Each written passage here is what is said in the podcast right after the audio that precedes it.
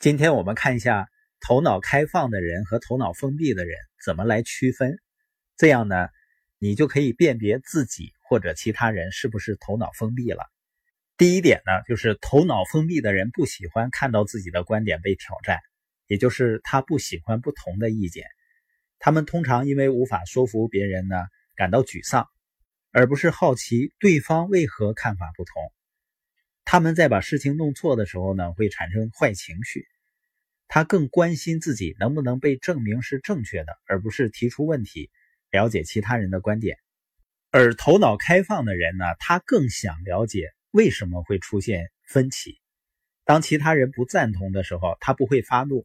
他们明白自己总有可能是错的，值得花一点时间考虑对方的观点，以确定自己有没有忽略一些因素，或者是犯错误。第二点呢，头脑封闭的人更喜欢做陈述，而不是提问。通常的情况下，那些可信度高的人，他更有权做出陈述。但是你发现，真正头脑开放的人。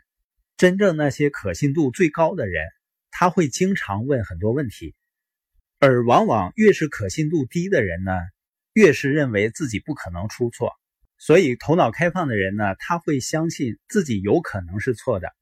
第三点呢，头脑封闭的人更关心是否被理解，而不是理解他人。当对方不赞同的时候呢，他们通常会认定自己没有被理解，而不是想想。是不是自己没有理解对方的观点？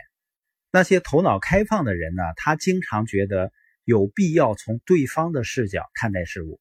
第四点呢，头脑封闭的人总是阻碍其他人的发言，他总想一味的表达自己的想法；而头脑开放的人呢，他总是更喜欢倾听而不是发言，他们鼓励其他人表达观点。第五个区别就是，头脑封闭的人他难以同时持有两种想法。他们让自己的观点独大，挤掉别人的观点，而头脑开放的人会在考虑其他人的观点的同时，保留自己深入思考的能力。他们可以同时思考两个或者更多相互冲突的概念，反复权衡他们的相对价值。第六点呢，头脑封闭的人缺乏深刻的谦逊意识。谦逊呢，通常来自人的失败经历。失败能让人以一种开明的心态，积极的了解自己不知道的东西。所以，头脑开放的人看待事物时，他会知道自己是有可能犯错的。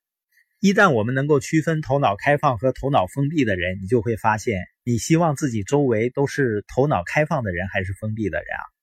都是头脑开放的人，能够提高我们的决策效率，而且大家都能够学到很多东西。几个优秀的决策者一起有效合作，效果肯定要好于单打独斗的优秀决策者。